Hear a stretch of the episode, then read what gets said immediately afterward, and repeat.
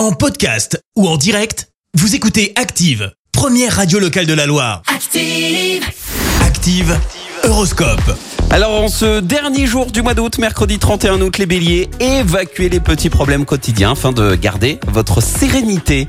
Euh, Taureau, c'est notre signe du jour, n'hésitez pas à suivre vos intuitions, elles seront payantes. Gémeaux, restez concentrés sur votre travail, surtout si vous avez des projets importants. Cancer, ne vous laissez pas influencer par les obstacles imprévus et les accidents de parcours. Les lions, prenez conscience des enjeux réels et de vos divers projets. Cela vous aidera à les concrétiser plus facilement.